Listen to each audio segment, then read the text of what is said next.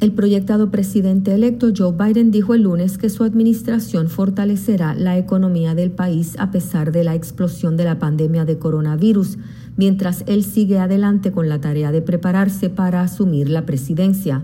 Biden, que asumiría el cargo el 20 de enero, ofreció una evaluación optimista de los próximos cuatro años durante una reunión con varios líderes empresariales y laborales. Mientras tanto, el asesor de seguridad nacional de Trump, Robert O'Brien, dijo en declaraciones al Foro de Seguridad Global que estaba preparado para garantizar una transición profesional al equipo de Biden.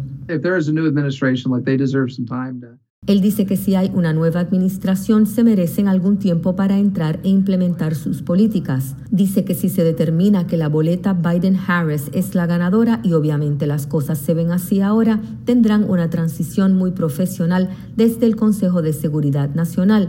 No hay duda al respecto, añadió.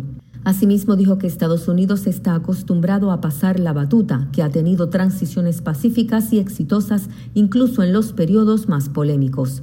Si bien advirtió que Trump tenía desafíos judiciales pendientes, los comentarios de O'Brien señalaron algunas de las declaraciones más firmes hasta ahora de un alto funcionario de la administración, reconociendo la victoria de Biden en la votación del 3 de noviembre. Desde la elección, el presidente Trump ha hecho afirmaciones sobre las elecciones en Twitter. Este lunes escribió que él ganó las elecciones.